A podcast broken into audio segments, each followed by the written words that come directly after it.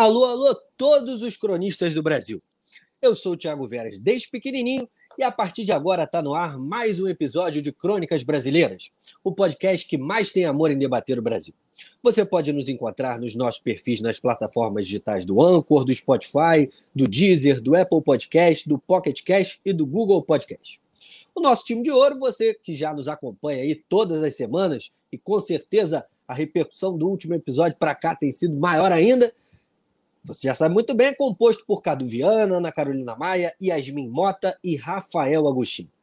Hoje, então, nós temos o nosso episódio de número 15, né? talvez o nosso episódio mais elucidativo da nossa jornada no Crônicas Brasileiras, que vai se tratar de um relato de uma médica que atua aí na linha de frente no combate ao coronavírus. O nome dela é Natana Félix, ela é médica, formada na Universidade Federal do Rio de Janeiro atua no CTI do Hospital Universitário Clementino Fraga Filho, da UFRJ também.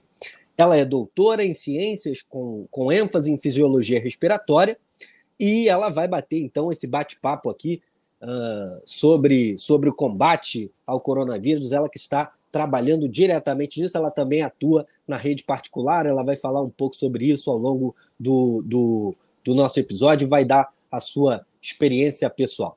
Vamos então começar com o recado inicial da Yasmin Mota. Yasmin, você está animada para hoje? Você tem, tem, tem pergunta boa para fazer? Qual é o seu recado inicial de hoje? Ah, meu recado inicial de hoje é sempre bom a gente ouvir é, os relatos das pessoas, a, a, experiência pessoal, ao mesmo tempo atrelado a uma experiência profissional e também científica, né? Por que não? É, nos tempos obscuros em que vivemos, é sempre bom a gente falar com especialistas. É isso. Ana Carolina Maia, qual é o seu recado inicial de hoje? Um tema que com certeza te interessa muito, você que gosta muito de saúde, pesquisa sobre saúde, com certeza tem muita coisa boa para perguntar hoje para a nossa querida doutora Natânia. Saudações, Tiago, saudações cronistas. Quero muito agradecer a presença da Natane com a gente. É, num momento como esse de pandemia, ouvir a ciência é indispensável e é muito triste, muito custoso que parte do governo federal não faça isso. Então, é, essa tentativa de trazer alguém que está na ponta lidando com essa questão é uma tentativa de informar os nossos ouvintes, né? E certamente vai ser de muita valia aí para o nosso podcast. Estou muito feliz com a sua presença, Natane. Já de, de, de partida, te agradeço muito por estar aqui com a gente hoje. Cadu Viana, seu recado inicial de hoje. Fala, Tiagão. Bom momento, amigas e amigos. Eu quero começar reforçando o coro dos colegas e agradecer a participação da Natânia aqui com a gente, porque a gente sabe que é um momento difícil, de muito trabalho, muita dedicação, principalmente dos profissionais da, da área de saúde, né? E que estão aí lutando com, com muita força e com menos apoio do que a gente gostaria, tanto do Estado quanto da população, né? Mas eu, eu, eu acredito que, que, essa conversa é bem importante e a gente tem bastante coisa para discutir. Vai ser um prazer ter a Natânia aqui com a gente hoje. Rafael Agostini, acadêmico da Palavra Mais Fácil. Hoje você tem uma acadêmica também é, com um currículo bom, né? um currículo que os nossos ouvintes vão, vão gostar da, da, do assunto, da bagagem que ela vai discutir aqui. E você, da Palavra Mais Fácil, qual é o seu recado inicial de hoje? Você que também adora discutir saúde. Saudações, Tiago, saudações cronistas, saudações, Natânia, um agradecimento especial pela sua presença. É, Tiago, eu tô, tô animado, eu acho que é, discutir ciência, tecnologia, inovação em saúde é o que eu escolhi fazer da vida é, profissionalmente, politicamente. É, acho que é um momento oportuno em que a gente vai discutir é, um pouco do caos em que a gente está vivendo, um caos um pouco distópico, é, e é, a presença da Natânia aqui vai na direção do que a gente tem tentado fazer, que é colocar as inteligências a serviço do Brasil, né? Sem ódio, sem fazer convescote com a mídia hegemônica, como fazem um ou outro, outro intelectuais que passaram por Harvard. É, aqui nós, nós falamos do lado do povo brasileiro e do lado daqueles que defendem o povo brasileiro. Vamos discutir que hoje vai ser animado.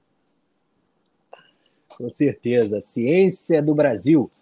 É, vamos então ouvir a nossa convidada. Desde já eu agradeço a participação da Natânia. Acho que ela pode até fazer uma apresentação melhor do que eu fiz é, sobre ela. Eu até fiz uma apresentação mais curta para que ela pudesse falar um pouco da, da atuação dela e também é, dar o recado inicial aos nossos ouvintes. É um prazer estar com você, Natânia.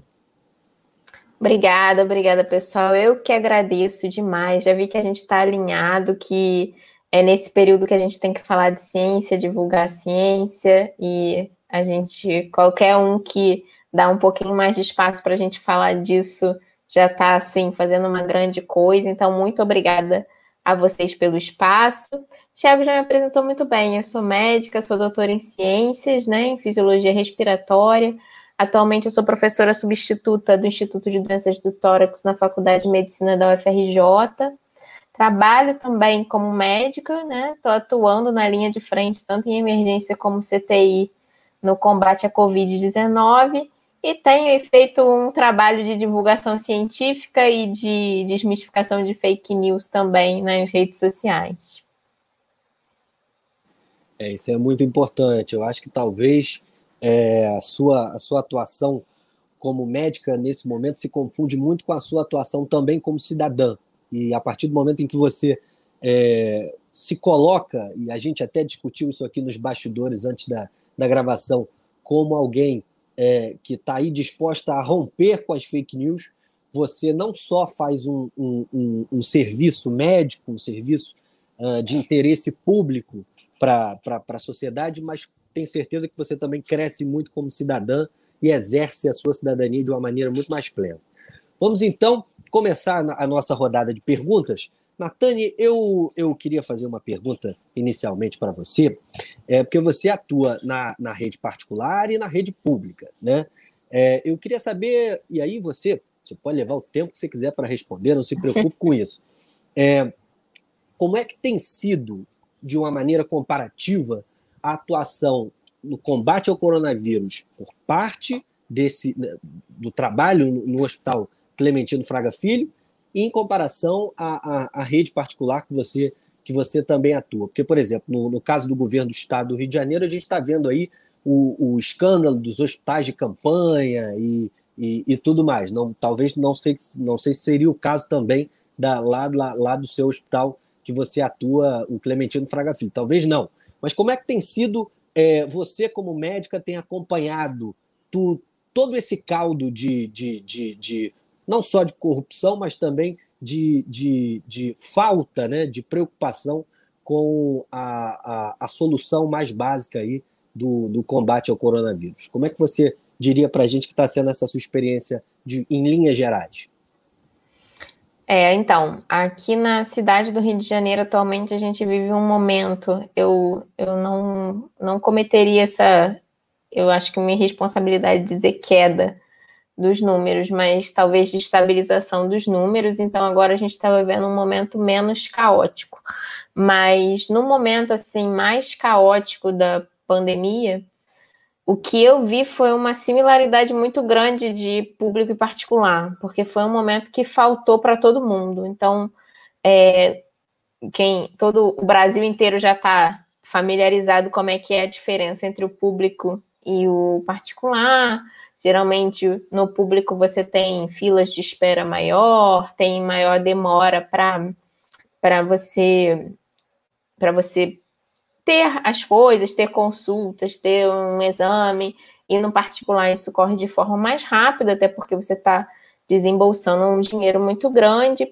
E aí, é, nessa pandemia, a gente teve aquele fluxo, né? Emergência, internação, emergência, internação, emergência, internação. E a gente teve o afogamento completo do, do sistema de saúde, tanto o privado como o público. Então, é, é, muito mais pessoas são servidas pelo público do que pelo privado. Então, a gente teve isso muito exacerbado no privado, no, no público, perdão. Mas no privado a gente passou também por maus bocados de não ter como transferir, de não ter respirador para todo mundo, de não ter leito para todo mundo de passar por situações mesmo que antes a gente não costumava passar, né? E por outro lado, a gente no público, a gente por apesar de ter uma alta demanda, a gente consegue fazer as coisas de forma mais é, mais rápida, linear, sem muitas burocracias, né? Você está dentro do SUS, você está dentro do único sistema de saúde, você pede vaga, você consegue, se tiver, você consegue, se tiver ventilador, você consegue. Então, as coisas ficaram bastante parecidas, assim, estava todo mundo realmente no mesmo barco nesse período mais crítico da pandemia.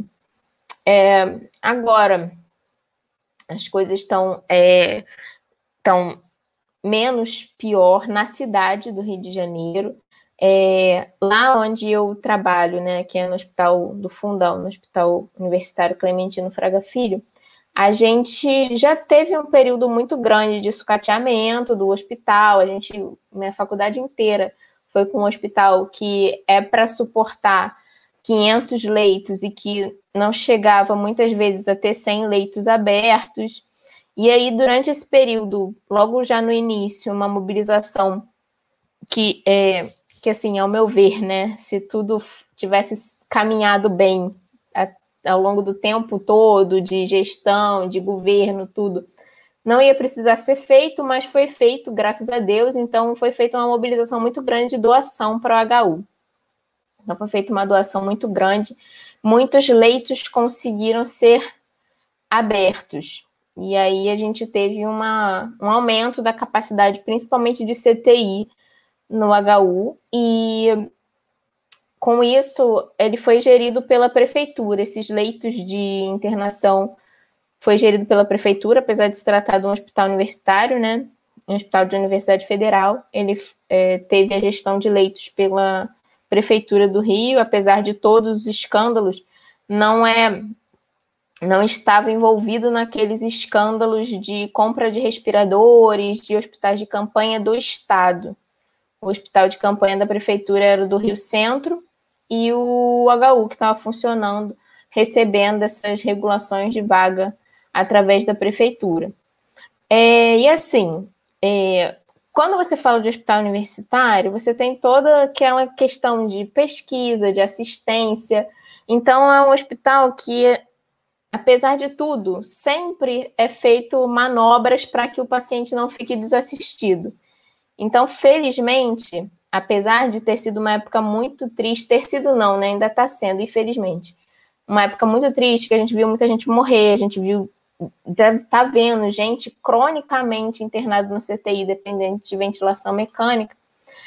Sempre foi tudo muito feito, até com o esforço de nós que já trabalhamos, estudamos lá por amor mesmo, para que o paciente não ficasse totalmente desassistido. Então, essa é a vantagem desse, desse hospital que foi aumentado emergencialmente o número de leitos, mas que não, não é um hospital de campanha.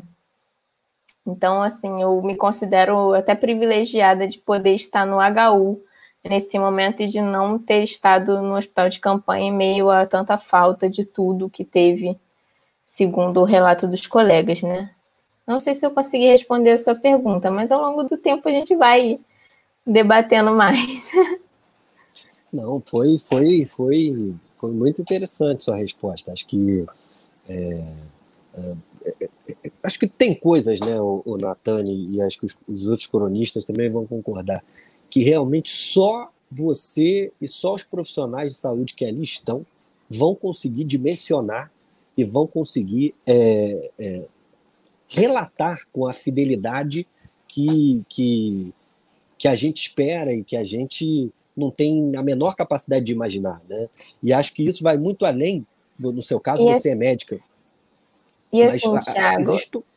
eu acho que é, um relato bem pessoal meu, eu, eu não, não sei se é como, mas eu me imaginei na guerra, que é um momento que você tem um contexto muito grande e que ao mesmo tempo você não consegue ver muito além do que, do que você está vivendo, não, sabe?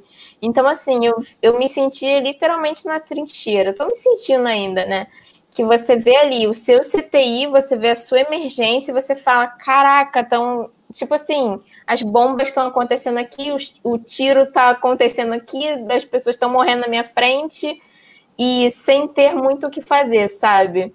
É, enfim, essa é uma, é uma experiência minha de, tipo, além, apesar de ser um contexto muito grande, uma pandemia, um contexto mundial, você fica muito preso ali ao que você está vivendo e, e estarrecido mesmo. Tem hora que você fala, meu Deus, parece um delírio coletivo, sabe? Que é, não é real o que a gente está vivendo. Mas é, é, é esse o contexto, assim, é muito difícil. É, vamos, vamos aprofundar com certeza isso aqui ao longo do nosso episódio de hoje. É, mas, nossa, incrível. Vamos, vamos ouvir então a pergunta da Yasmin. Yasmin, hoje eu não vou nem te chamar de voz do povo. Yasmin, faça a sua pergunta. Oi, gente. Então, Natane, queria saber assim, eu acho que é uma dúvida de todo mundo, porque rolou muito, muito medo sobre isso, né? Acho que agora esse medo deu uma diminuída, mas rolou muito medo sobre isso no início da pandemia e rolou todos esses escândalos da compra de respiradores, foi comprado respirador superfaturado, respirador errado. Cheguei a ver muita uhum. reportagem sobre isso, que não compraram o modelo certo e tal.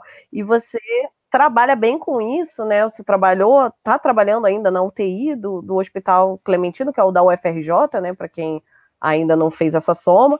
É, e eu queria saber como que é isso, esse nível de gravidade, ele chega muito, vocês estavam recebendo mais especificamente esses casos, é, eu queria entender como é que isso funciona e quais eram as dificuldades de vocês lá, as pessoas estão sobrevivendo à instalação da, da respiração mecânica, né? Essa é a expressão correta.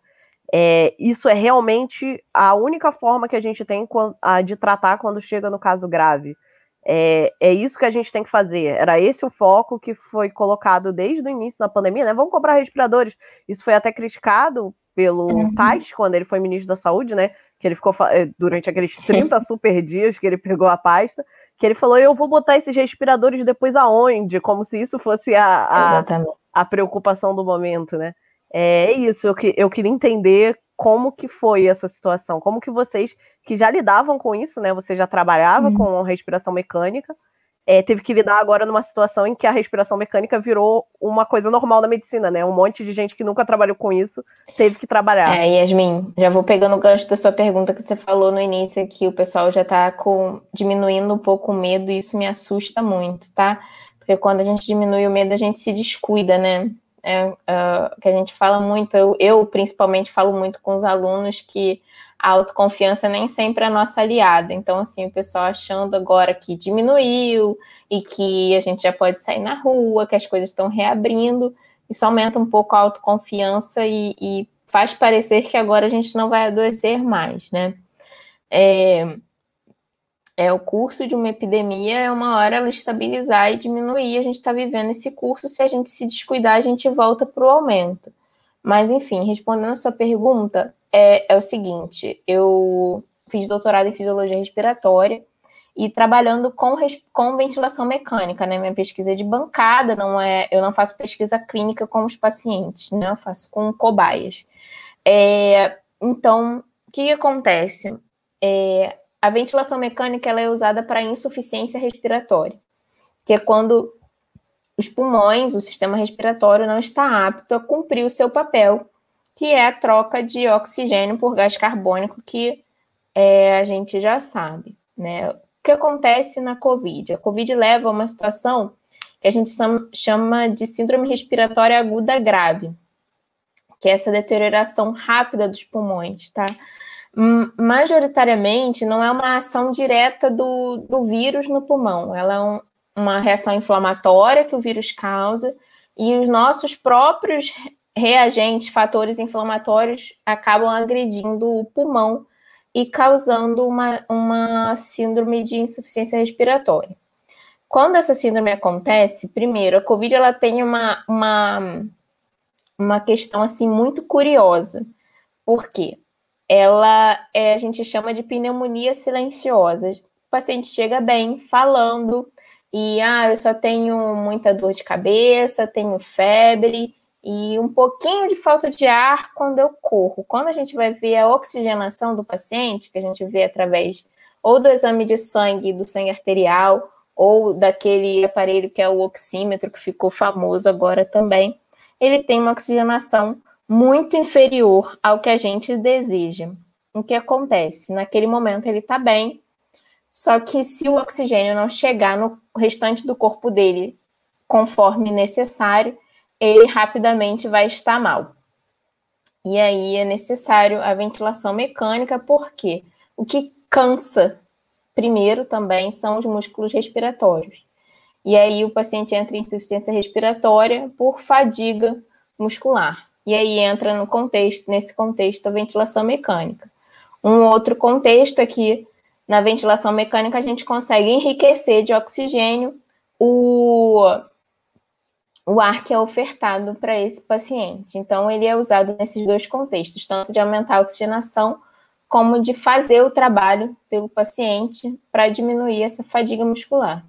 Então, nesse contexto, é necessário tá, a ventilação mecânica é, ela realmente não era uma coisa assim que todo paciente, quase todo paciente que ganha, que entrava na, na, na, na internação precisava, era uma coisa dos pacientes com insuficiência respiratória por algum motivo, ou por recuperação de anestesia, ou por alguma pneumonia, ou por infecções generalizadas que acabavam levando a, a, a perdão, a insuficiência respiratória.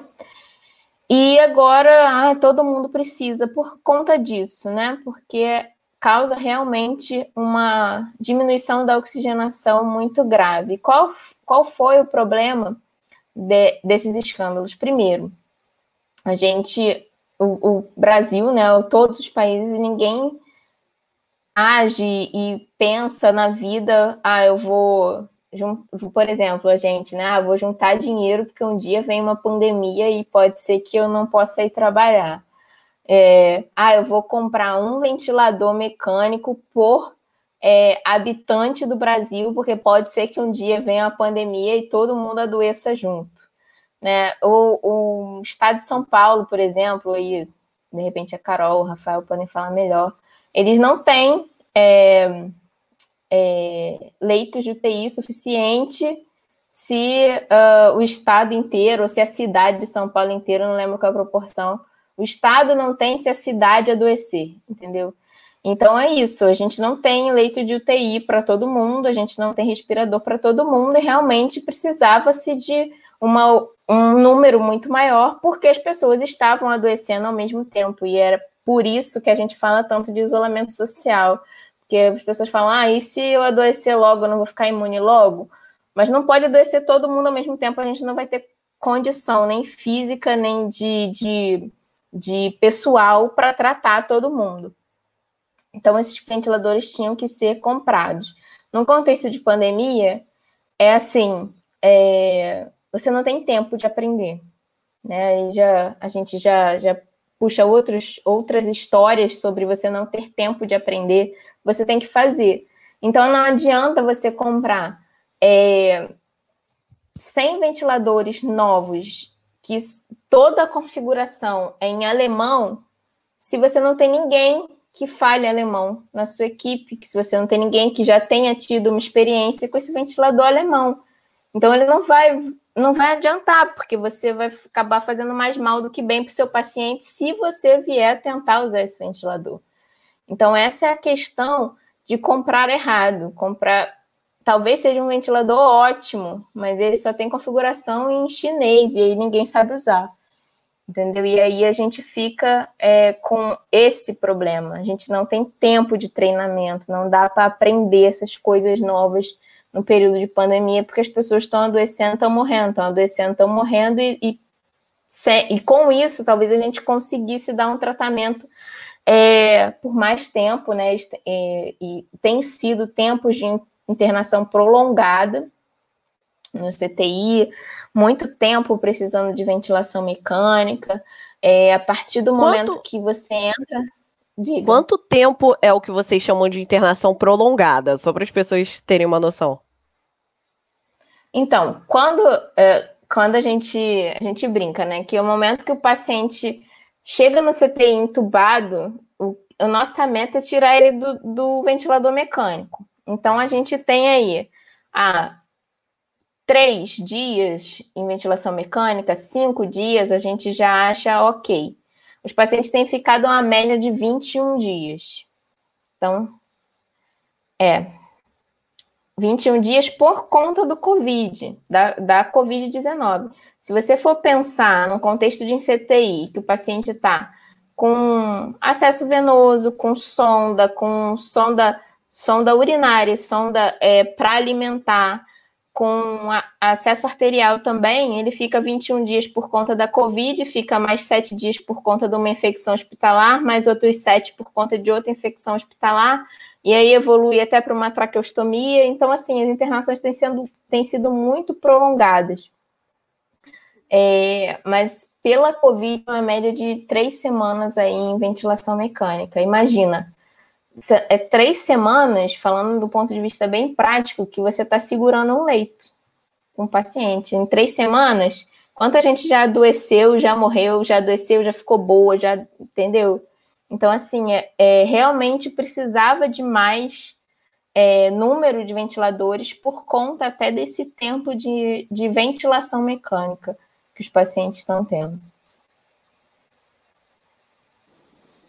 Cadu Viana.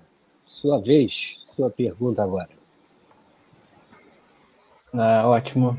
Natane, é, eu quero voltar um pouquinho para essa parte mais é, pensando em saúde mental mesmo. Você traz na sua fala alguns aspectos que preocupam a gente, né? Assim, com os indivíduos mesmo, né? Com as pessoas, os médicos, as enfermeiras. E você é uma jovem doutora que tem uma atuação dentro de um hospital universitário, né?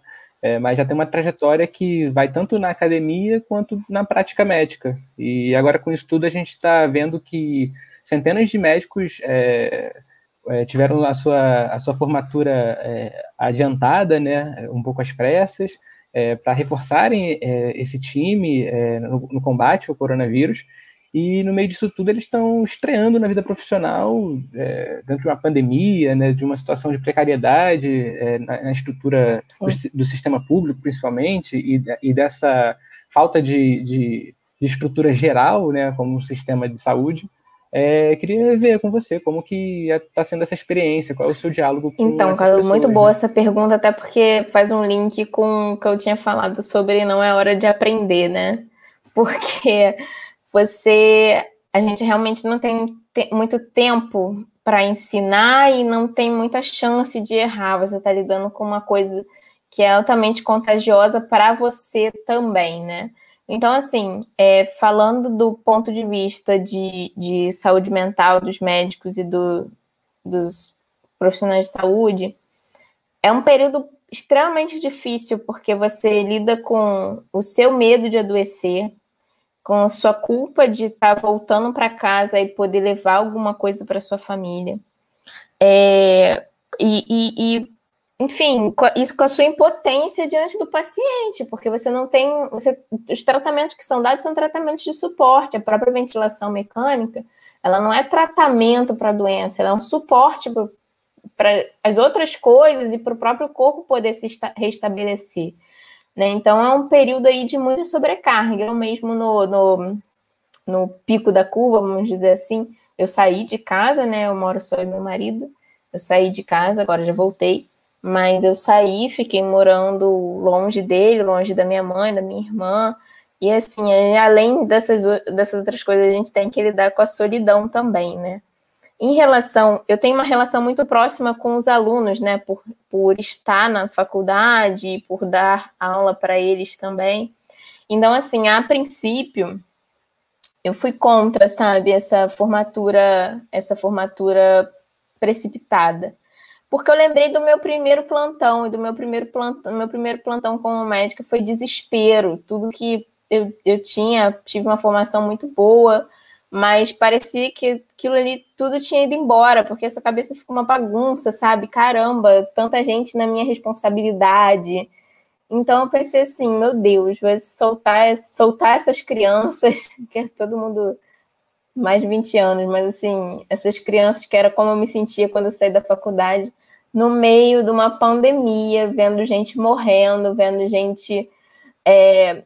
E aí eu, sim, é, é aquilo, não, não ia ter para onde correr. A gente que é um pouquinho mais, mais tem mais, um pouquinho mais tempo de formado estava adoecendo, É, então, tinha plantões desfalcados porque gente estava adoecendo, tinha plantões desfalcados porque quem já estava bem mais velho não queria mais dar plantão e, e não, não preciso disso, né? Tem essa questão. E é, ia chegar numa hora que, tipo, eles iam ter que se formar agora no início do, no final do mês passado, né? Início de julho, final de junho. Então eles iam se formar em meio à pandemia de qualquer forma. Ou, ou iriam aí esperar mais um tempo para atrasar a graduação, o que não era o desejo de muitos. Enfim, foram foram formados em abril e assim, aí eu na minha situação e muitos médicos que trabalham comigo no HU, o que a gente, o que a gente fez, né? Vamos aumentar a carga horária, nem que seja um pouquinho, e vamos assumir plantões juntos, juntos com essa pessoa. Assim, não que eu seja o AIS da, da, da medicina, não, mas o fato de você ter a cabeça um pouco mais centrada já pelo tempo que você tem, por já ter visto aquela situação, não uma situação de pandemia, mas aquela situação de se ver sozinho junto com o paciente em outra, em outra época, já é um suporte mesmo que moral para aquela pessoa que tem um dia de formada e foi para dentro de um CTI. Então, foi isso que eu fiz, e, e assim, né, por parte da minha chefia no hospital em particular, também foi feito isso, de você fazer o contrabalanço de um médico mais experiente com estar tá sempre junto de um médico mais jovem, para você ter, ter ali essa, esse. Foi muito bom porque a gente. Eu aprendo sempre com alunos. Essa parte foi boa, porque assim, a gente aprende muito com eles, eles aprendem um pouco com a gente, né? Não vou dizer assim que eu sou a pessoa que mais pode ensinar do mundo, mas a gente aprend, aprendeu muito junto. É, ontem eu estava conversando com um grupo de, de, colegas, né, que colegas e que foram meus alunos na universidade quando eu era monitora ainda, mas é, porque eu não tenho tanto tempo de formada assim, mas que eles foram meus alunos de monitoria, eles falando, olha, foi um, um a gente teve que amadurecer na marra, e é isso. Todo mundo amadureceu na marra. Até eu, que já estava ali um tempinho mais na lida, tive que lidar com situações que eu nunca tinha visto, tive que recorrer a colegas. É que a gente já tem um pouco mais de jogo de cintura e vai e vai fazendo, sabe? Mas é, eu procurei é, e a gente, eu faço parte do laboratório, né? Que é o que eu faço pesquisa na universidade, que é o Laboratório de Investigação Pulmonar. A gente procurou estar sempre em contato com esses alunos, nem que seja para eles desabafarem e falarem o que estão achando disso tudo. É, no ponto de vista dos alunos que continuam na graduação e que são alunos de iniciação científica desse laboratório, a gente tem esse projeto de desmistificar fake news, que é da que agora é um projeto de extensão, né? Que eles podem até depois da, da gente ter conseguido é, fazer esse projeto ir à frente nas redes sociais. Ele virou um projeto de extensão pela, pela faculdade. Então, a professora Fernanda, que está à frente desse projeto, consegue credibilizar esses alunos, né, dar as horas que eles trabalharam ali para estar nesses projetos. E, enfim, tudo isso a gente tentando melhorar um pouco, cada um, um escorando o outro ali para o emocional não ir embora durante essa pandemia. Carol, Ana Carolina Maia, faça agora a sua pergunta para a. Natane, queria te perguntar um pouco é, sobre ciência, né? Quero fazer uma pergunta menos, digamos, técnica, uhum. né? embora ainda seja, e te falar um pouco mais, é, para a gente conversar um pouco mais sobre ciência, né? Como é que é ser cientista, como é que é ser uma médica na ponta. Você falou em guerra, uhum. né? Falou que está se sentindo numa trincheira, e eu particularmente concordo contigo. Acho que os profissionais de saúde estão no fronte de batalha mesmo.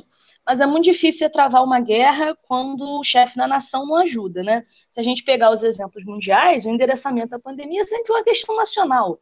é, é, os uhum. presidentes, os primeiros ministros, né, é, centralizaram a questão é, é, na mão deles e falaram as nações, né, no máximo com a presença dos seus ministros da saúde, mas sempre foi uma questão nacional esse endereçamento da pandemia.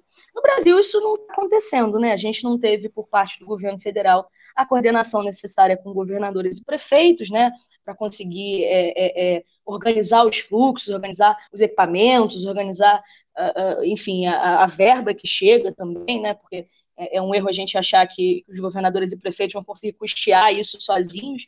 E eu queria te perguntar da ponta, Natane, é, como é que você tem percebido isso? Eu imagino que atendendo pacientes de Covid, pacientes que, que são graves, né? É, é, as famílias podem, de repente, pressionar por alguma coisa, enfim. Queria saber de, de você como é que está na ponta essa questão da, da polarização do, da, da, ciência, né? É, é isso, a gente está num, num, num, mundo em que as pessoas eh, se, se, autorizam a emitir opiniões, mesmo quando não são uhum. autorizadas a tanto, né? É, ficou, ficou parecendo que qualquer um pode falar de, de, de, cloroquina, por exemplo, né? Ou da Anitta, né? Esse outro aí Sim. que chegou também para ficar. Enfim, quero saber de você como é, que tá, como é que tem sido isso na ponta, se você tem tido demonstrações por parte das famílias é, é, é anticientíficas, né? Porque é, o presidente da República falar alguma coisa em rede nacional tem efeitos, né? A gente não pode negar isso. E aí queria saber, queria saber de você como é que está sendo isso na ponta, esse, esse terraplanismo com política de governo, como que isso está atingindo a sua atuação lá no HU? É muito complicado. No HU eu tenho menos problema, porque eu trabalho na unidade fechada, que é no CTI. Então a gente, o nosso contato com as famílias é através de um outro projeto de extensão que até já veio a público aí que são os alunos que estão em casa, fazem os, do final da faculdade, eles fazem esse intermédio entre a gente e os, e os pacientes. Então a gente fala por faz assim um comunicado aos alunos, os alunos falam com os pacientes e aí é, à medida que os pacientes têm dúvida eles vão endereçando a gente e aí eu não, não recebo muitas sugestões, nem questionamentos de o que, que o fulano está tomando, ou, ou, você não acha que deveria fazer uso de cloroquina no fulano, eu não, não, não isso. Mas na emergência, muitos pacientes, doutor, você não vai me passar cloroquina? Ah, não acha melhor tomar hidroxicloroquina? Ah, você não acha que eu tenho que tomar ivermectina? É, então, é, tem sido exaustivo até porque a sua consulta de emergência, que era cinco minutos, você diagnosticando e, e, porque a consulta de emergência não é uma consulta de segmento, é uma consulta que você pode fazer um pouco mais rápido. Tem agora uma parte pedagógica mais intensa de você dizer, principalmente de minha parte, né? Eu, é, como a cientista do plantão, também já consegui converter os colegas de não tem estudo clínico é, é, de qualidade a gente não pode dizer se é bom ou se é ruim. Então, assim, não, mais do que uma questão de cloroquina hater ou cloroquina lover, não tem um estudo é, de, de, um estudo robusto que diga para gente assim, olha, a cloroquina é bom, a cloroquina tem efeito. Então, visando, tem efeito colateral e não tem efeito benéfico, por que, que eu vou é, arriscar esse efeito colateral, entendeu? Então, é, é, tem essa parte pedagógica. Eu vejo, principalmente agora, na reabertura da, da, das coisas, essa, esse problema da falta de um posicionamento a favor da ciência por parte do governo. Porque se o presidente não faz, se o presidente não quer, se o presidente não serve, por que, que eu tenho que fazer? Que, que eu tenho que usar máscara na rua? Por que, que eu tenho que evitar ir para o bar no fim de semana? Por que, que eu não posso tomar café no balcão da padaria? Entendeu? É, é só eu. E, e todo mundo tem esse pensamento: só eu, só eu, só eu. E aí vai todo mundo tomar café no balcão da padaria, vai todo mundo para o bar, vai todo mundo andar sem máscara na rua. E e é isso, você não tem assim, é, não precisava de muito, não, não precisava ficar defendendo cientista e, e, e fazendo apelo na, na, mídia, não. Era só, era só não falar nada, né? deixa a gente trabalhar. Mas é, é, isso tem sido muito complicado. Foi muito complicado na, na, no período mais tenso que a gente teve. aqui no Rio, é porque é importante a gente ressaltar né, que o Brasil é um, um, um país de tamanho continental, então tem lugares aí em que a pandemia, que a epidemia já ainda está incontrolável e, e situações é, péssimas que a gente passou por essa fase aqui, que se a gente não se cuidar, a gente vai passar de novo, mas que nesse momento a gente se encontra num período um pouco mais estável. Então, assim, durante o período pior, as pessoas viam os outros morrendo, viam as emergências e CTIs lotados, viam. Então, esse, essa coisa do pai do meu amigo morreu, do, a minha irmã está doente aqui em casa, ela tinha um pouco de, de ação no psicológico nas, das pessoas. Agora, agora menos. Então, você vê menos gente doente, você tende a se permitir, né? É aquilo que eu falei anteriormente. Você perde o medo, você vai achando que não vai acontecer com você. Não aconteceu a pandemia inteira. Não vai acontecer comigo, entendeu? E não é bem por aí. Um exemplo sou eu. Eu felizmente não tive nada, não tive nenhum sintoma, fiz teste, não, não tenho anticorpo, não tive contato. Não é por isso que eu vou entrar no CTI sem máscara, sem óculos e sem todo o meu aparato. Entendeu? Não é, não é porque eu não tive até agora que eu não posso ter e não posso ficar grave. É, mas, enfim, sobre isso é um, um posicionamento que a gente precisava ter de que tem que usar máscara sim, de que os lugares só vão abrir se as pessoas tiverem um mínimo de distanciamento social, de não é porque você não adoeceu até agora que você não pode adoecer e não pode ficar grave. Isso falta muito a unificação do, do, desse pensamento. E em relação a medicamentos, é, tá, tem, é, é, é óbvio, a gente queria, eu como médica, como cientista, queria afirmar para vocês aqui, ó, é o medicamento X que trata a Covid-19. O primeiro dia de sintoma você toma e você vai ficar bom. Ah, esse é o meu sonho atualmente. Ou, ou ó, tem vacina ou tem um medicamento. Se você adoecer, você vai ficar bom. Infelizmente, a gente ainda não pode dizer isso. Então, não adianta a gente torcer para um medicamento e dizer que esse é o medicamento ideal. Porque, assim, torcer eu queria que água com açúcar, que tem baixíssimo efeito colateral, exceto em diabéticos, fosse o tratamento para Covid. Eu ia falar assim, gente, toma, que vai ser ótimo.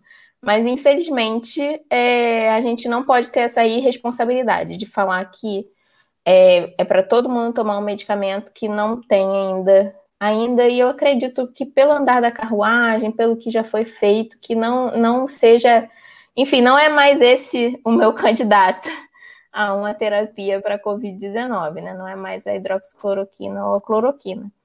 Então a gente não pode dizer que que não pode ficar batendo martelo nisso. E eu acho importante a gente lembrar a população também o seguinte, que a gente vê muita gente é, que desconhece a situação e desconhece a ciência, ah, que tem que autorizar cloroquina, tem que autorizar cloroquina. Gente, cloroquina e hidroxicloroquina nunca foram proibidas, tá? Qualquer médico que tenha CRM ativo e que ache que seu paciente vai melhorar com hidroxicloroquina e com cloroquina, pode prescrever.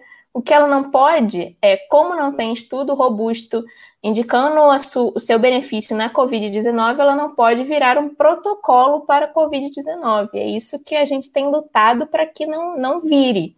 Mas se o médico achar que deve prescrever, ele é usa, é, elas são usadas para tantas outras condições que podem ser prescritas aí a qualquer momento.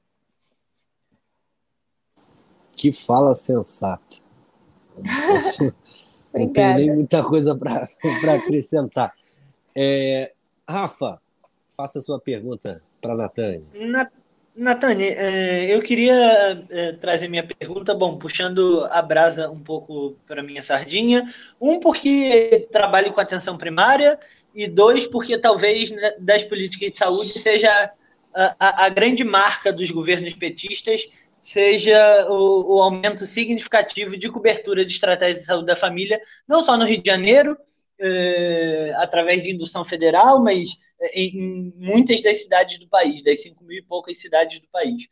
Bom, a, literatura recente tem dado conta de que entre 70% e 80% das condições de saúde das pessoas são resolvidas na atenção primária. Que a atenção primária resolve é, um conjunto de condições de saúde que, se não forem observadas e acompanhadas, podem desencadear, por exemplo, internações. Né? A gente tem, é, no âmbito da saúde pública, lá as internações por causas sensíveis à atenção primária. Queria saber, a partir da sua experiência é, no CTI, é, que é talvez isso que a gente tenha de, de mais elevado do ponto de vista dos níveis de tratamento em saúde. Né? nos últimos anos, a gente, nos últimos dois anos, três anos, a gente tem sofrido um desmonte da atenção primária no Rio de Janeiro. Bom, eu sou é, é, crítico quanto mais é, do processo, como a estratégia se implementou no Rio, mas o fato é que o prefeito Eduardo Paz pegou a cidade do Rio de Janeiro com 3% de cobertura e entregou ela com 70%. É, nos últimos anos, é, é, é, na, na, gestão do, do Trivela, isso tem diminuído muito. A sua experiência no CTI dá conta de que uma parte, pelo menos, dessas pessoas que foram hospitalizadas é, poderiam ter não chegado ao CTI ou a uma UTI se elas tiverem sido acompanhadas para outras doenças, para as condições de riscos cardiovasculares, respiratórios, na atenção primária? Sumarizando a pergunta que eu sei que ficou grande, é você acha que tem uma, uma relação entre a redução da atenção primária na cidade do Rio de Janeiro eh, e ao, um, um, número significativo de internações? Qual é a relação entre esses dois movimentos? Olha, Rafael, sem dúvida, porque assim, a gente, a gente atendeu, obviamente, muitos pacientes em que a principal causa de internação era a Covid-19, obviamente, pura e simples Covid-19, mas a gente entendeu também uma outra, principalmente a nível hospital universitário. Quem já teve um hospital universitário sabe, né? As, é, é, são os hospitais das causas impossíveis. Então, os pacientes com múltiplas comorbidades, com várias doenças, com, vão para os hospitais universitários. E a gente viu muito paciente assim que é, é, vários pacientes a gente internou e falou assim: esse paciente veio para cá com esse histórico de Covid, mas não é Covid. Quando a gente via, até tinha um teste positivo para Covid, mas estava internado lá por um, um edema agudo de pulmão hipertensivo, que é um descontrole da hipertensão arterial, ou por uma cetoacidose diabética, que era descontrole do diabetes. E aí, quando a gente ia fazer essa busca com as famílias, ah, olha, já tem muito tempo que não trata, ah, já tem muito tempo, ah, que é. é e, e, e assim, eu diria que como no CTI a gente não tem tido esse acesso às famílias, o meu, o meu sensor, assim, quando você fez a pergunta, ele chamou muito mais a minha atenção para a emergência. Porque a quantidade de casos que vão à emergência sem, sem necessidade, quando você vai ver, porque, como eu disse anteriormente, né, a gente agora na emergência a gente tem que ter essa parte pedagógica da consulta, que é uma coisa que a atenção primária faz. Na, na consulta de atenção primária, eu não atuo em atenção primária desde a graduação, né, desde os meus estágios. Mas eu lembro que a gente a gente tem assim um, uma parte da consulta que você orienta o paciente, que você explica o paciente, assim, a quantidade, a gente já estava num nível muito grande de, de consultas com causa é, respiratória. Mas a quantidade de pessoas que iam com dúvidas, com dúvidas, assim, olha, eu tenho hipertensão e, é, e é, a história era sempre a mesma, eu tenho hipertensão e a clínica da família não está sem médico. A clínica da família é, já está sem medicação, minha medicação há muito tempo. E aí, ah, eu sou é, fator de risco, né? Coisas que se a gente tivesse uma clínica da família, um, um, uma atenção primária funcionando plenamente, a gente teria desafogado muito as emergências, que são as peneiras das internações, né? E com isso desafogando muito a, o CTI por sua vez. Mas assim, é como no CTI a gente ultimamente não tem tido interação com as famílias, principalmente para colher essa história de, de acesso à unidade de saúde, na emergência, como eu consigo conversar mais com os pacientes, eu tenho visto isso bastante, de assim, É, e vou te falar uma coisa assim muito impressionante. Eu tenho visto muito, é, muita descompensação psiquiátrica na emergência por conta dos desmontes dos CAPs. É, então, assim, na pandemia, a gente já sabe, quem não pirou na pandemia, gente, tá errado, né? Porque você fica sozinho, você não. Uh, muitas das pessoas ficam sozinhas, a gente não pode sair, a gente sei lá, fica isolado, fica pensando um monte de besteira, com medo de ficar doente. Então, assim, é, os pacientes depressivos, ansiosos, isso piorou muito. E com o desmanche, desmanche dos CAPs, que já, já vem acontecendo há muito tempo, muita descompensação de surto psicótico, de ideação suicida, de depressão profunda. Eu, eu atendi nessa emergência, muitos mesmo.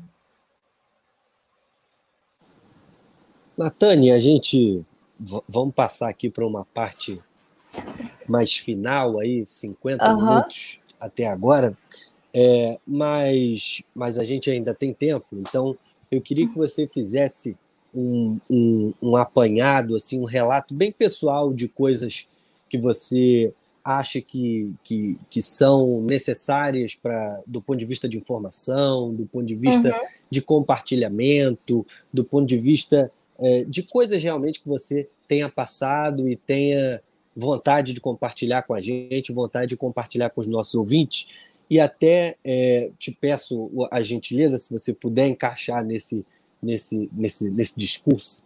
É, eu, eu, por exemplo, tive coronavírus. Né? Tive, fiz teste, depois fiz uh, a, a, sorologia, né? que aí você mede uhum. lá se você criou o IgG e tal.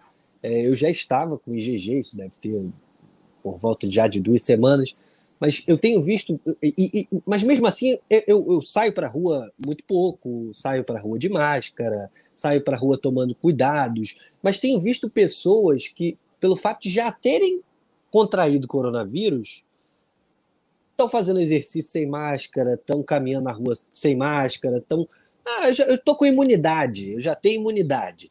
Né? E, e, e, acho que seria interessante também você colocar um pouco dessa questão da imunidade. Isso realmente existe? Isso existe comprovação, digamos, garantida de que é, é, essa, essa imunidade existe? Ela, ela, ela pode ter tempo, ela pode não ter tempo? E fazer um relato aí sobre a sua experiência do que você quiser compartilhar com a gente.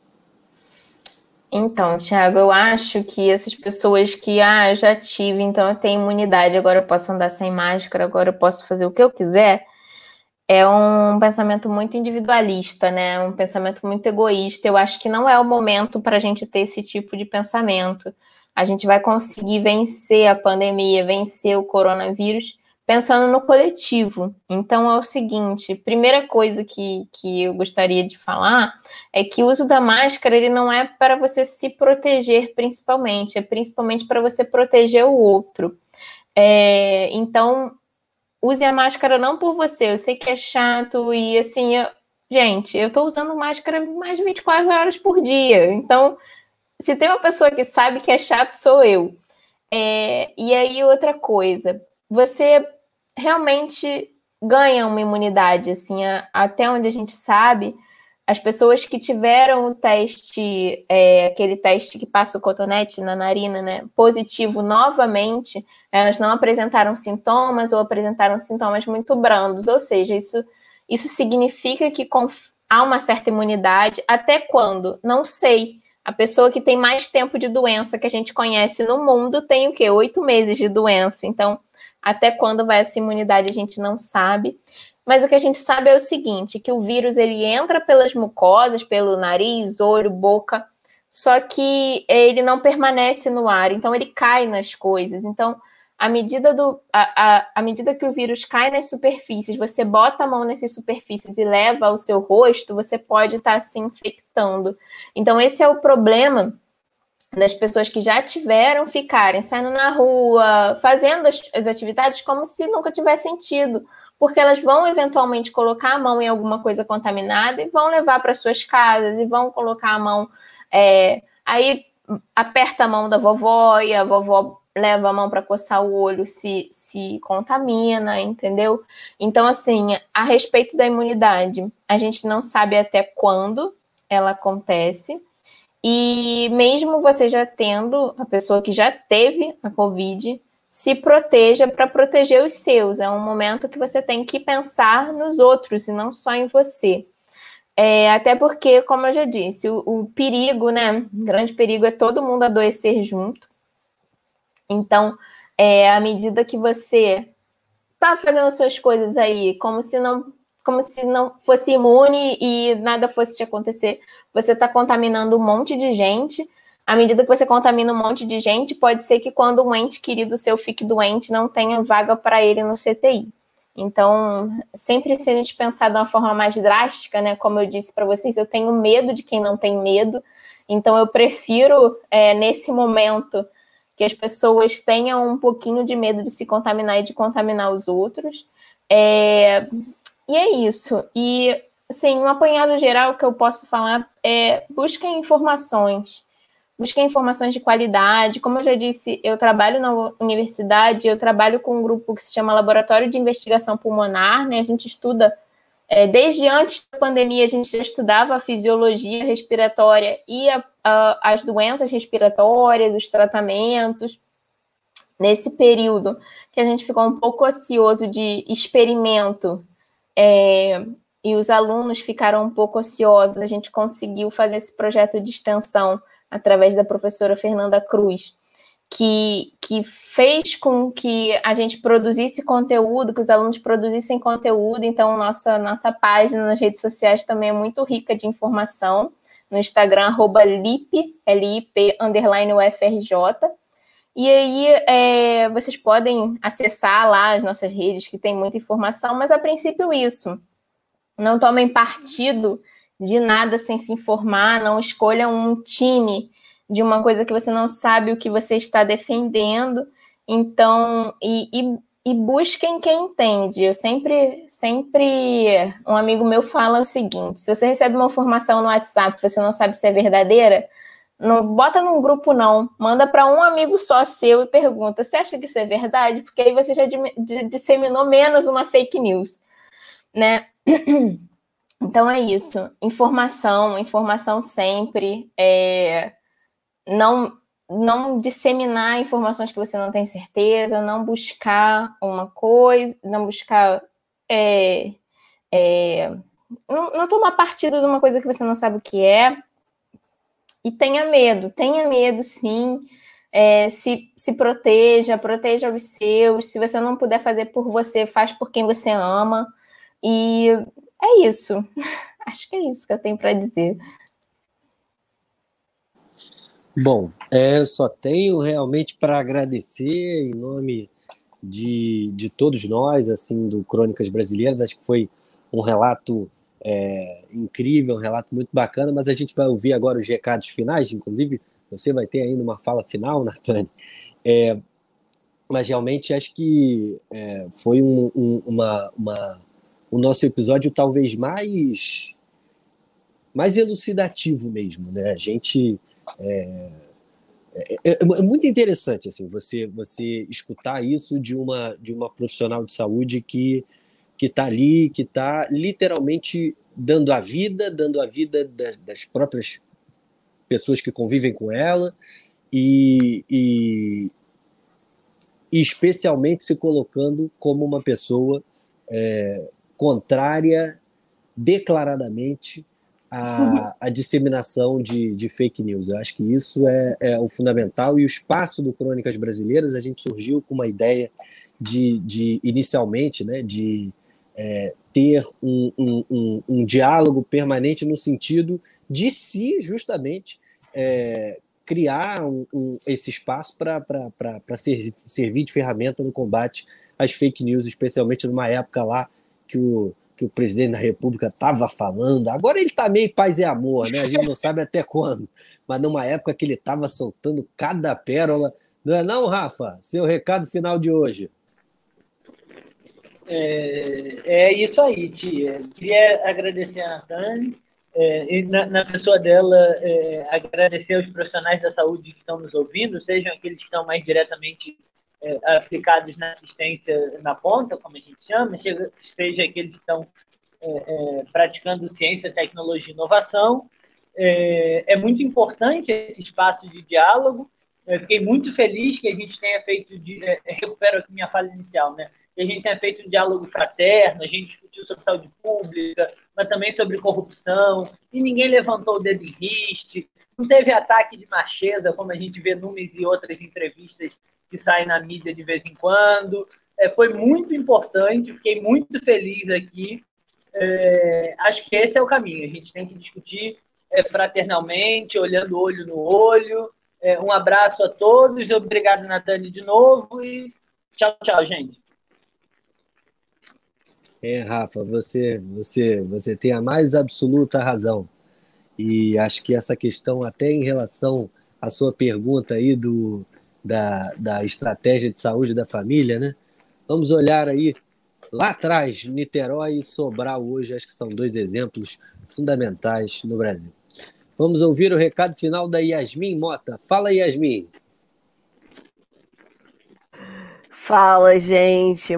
É, queria agradecer a presença da Natânia, o tempo dela tão precioso nesse momento da pandemia. Sempre bom ouvir uma pessoa que fala do que ela entende mesmo, da toda a sua experiência. A Natânia super jovem, gente, vocês não veem a imagem dela, mas assim, já está carregando aí uma super bagagem nesse mundo da saúde pública, da medicina, é, da ciência né, brasileira também. É, e acho que foi muito bom, muito esclarecedor e aproximar também essa realidade da gente, né? Porque a gente vê muitas coisas no jornal, todos, tanto jornais regionais quanto jornais nacionais, mas assim, fica muito, ah, os profissionais de saúde, aquela coisa, aquela, aquela pessoa distante, né? E assim, você trouxe um relato bem próximo aqui pra gente, espero que conscientize bastante as pessoas. Obrigado. É, e acho que foi numa, numa eu costumo chamar o Rafa de acadêmico da palavra mais fácil, ela tem uma, uma um, um, jeito né, de falar, um, um, jeito persuasivo e também de, de um jeito muito cativante mesmo, assim, um jeito fácil de falar e de fácil entendimento acima de tudo. Então, acho que todo mundo vai conseguir entender o recado, todo mundo vai conseguir entender o, o, o, o combate às fake news que a, que a, que a Natane propõe. Recado final do Cadu Viana. Fala, Cadu. Tiagão, eu tô, tô muito satisfeito com a nossa conversa. Acho que foi muito construtivo. Acho que é, tirar um pouco dessa impessoalidade, né? Identificar as pessoas, como a Yasmin disse, é, é muito importante, ainda mais nesse momento.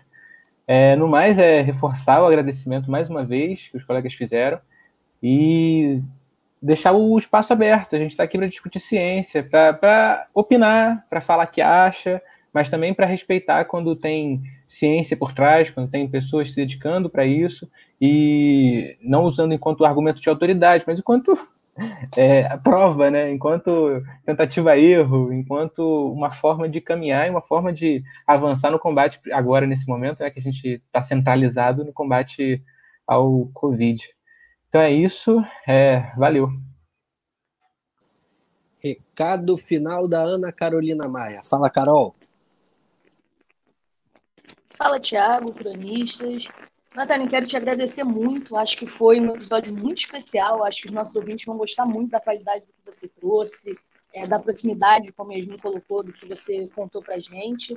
É, é, as pessoas precisam, é, é, nesse momento, deixar um pouco as paixões de lado, né? A ciência não é, nesse momento, de esquerda nem de direita, né? A gente está caminhando num sentido único e, e para aqueles de nós que são devotos é, dos estudos clínicos randomizados, da boa ciência, é, é, isso que a gente tem que seguir, né? Então, deixar o um recado para os nossos ouvintes, se você acha que, que tem um remédio que salva e que alguém está te privando de tê-lo, pergunte para quem entende, para quem estuda, né? Para quem está dedicando aí a vida inteira. Não é, pecado, não é qualquer coisa passar uma trajetória é, acadêmica inteira estudando uma coisa para ver alguém que não entende nada daquilo e apontar o dedo para você, falar que, que, que, não funciona, enfim. É, valorizar o trabalho dos cientistas brasileiros, da ciência brasileira, você é parte disso, Natânia, nós somos parte disso também, e acho que esse episódio é, vai muito nesse sentido, né? É, a ciência brasileira precisa ser valorizada, é uma tecla que a gente bate sempre aqui no podcast, E esse episódio é uma celebração disso, né? Informativo, mas também uma celebração é, do que a gente está tentando trazer aqui para as pessoas. Quero agradecer muito quem esteve com a gente até aqui, é, os nossos cronistas, especialmente a você, Natânia. Você está fazendo um trabalho para o país muitíssimo importante. Com certeza. Menos bravatas e mais ciência, não tenha dúvida disso. Natane, seu recado final de hoje. É, eu quero te agradecer mais uma vez, em nome de todos nós. Acho que foi um, um episódio incrível, foi uma, um compartilhamento de, de boas ideias, de bons, é, de boas discussões, de boa ciência e de ciência brasileira, pública e de qualidade. Fala aí, Natane. Você que ainda deve trabalhar hoje, né? Ainda trabalho hoje. É isso, Tiago. É, ciência pública brasileira e de qualidade. É, quero agradecer muito ao espaço de vocês, muito, muito, muito mesmo. É, pegando um gancho aqui do que a Carol falou, é, a gente jamais, jamais, por pior que seja um médico, por pior ser humano que ele seja no mundo, a gente jamais vai esconder um, uma medicação que a gente acha que seja promissora né? Eu recebi aí, agora o relato pessoal, né? Eu recebi um, um, um áudio no grupo da família falando sobre um medicamento e a pessoa dizia: peça ao seu médico, os médicos estão escondendo da população. Gente, isso não faz o menor sentido. Então, assim, questionem. A gente, de forma alguma, ia querer viver o que a gente está vivendo se tivesse alguma medicação. Né? Por, é, é, assim, felizmente a gente tem o SUS que banca, custeia medicações tão caras para tantas coisas. Se essa medicação existisse, por mais cara que ela fosse, a gente já ia estar tá batendo o pé para ela ser implementada amplamente há muito tempo. Então, é, quando a gente diz não há ainda um medicamento certo para a Covid-19, é porque, infelizmente, ainda não tem. Infelizmente, ainda não tem um estudo robusto para dizer que esse medicamento vai te fazer mais, mais bem do que mal. Então, é isso. Eu quero deixar meus canais abertos aqui para vocês me procurarem, para vocês. É, tem dúvida, pode me mandar, pode mandar também no, nas redes sociais do laboratório, Laboratório de Investigação Pulmonar da UFRJ. É, em qualquer rede social vocês acham a gente, as nossas DMs são sempre abertas para que a população possa perguntar e a gente não deixa ninguém sem resposta tá bom? Eu agradeço muito, muito, muito, muito o espaço de vocês. A qualquer momento, isso eu já falei e vou repetir. Todo mundo que pro, proporciona a gente um espacinho para a gente falar de ciência de qualidade, pública e de qualidade, e brasileira, a gente fala. Então, contem comigo para qualquer coisa. Que maravilha, que maravilha. Chegamos ao final, chegamos ao final. Foi realmente um grande prazer. Nós esperamos você e, e por que não, Natane? A partir de agora pode, pode virar nosso ouvinte também. Aguardamos vocês até o próximo episódio. Nos sigam no nosso perfil no Instagram, arroba Crônicas Brasileiras. Também, se você quiser divulgar o, o, seu perfil, você falou, né? Do Instagram lá do, do é Lip é, Underline UFRJ. É, isso, Lip Underline UFRJ. É, beleza. Então, você também, nosso, nosso ouvinte, arroba Lip Underline UFRJ é, em nome da ciência brasileira pública e de qualidade. Se inscreve lá nos nossos perfis, Anchor, Spotify, Apple Podcast, Deezer, Pocket Cast, Google Podcast. E manda e-mail, aquela pauta, vocês já estão já carecas já de saber que eu falo sempre aqui no final, contato crônicasbrasileiras.gmail.com. Vem a vinhetinha aí, um forte abraço e até a próxima.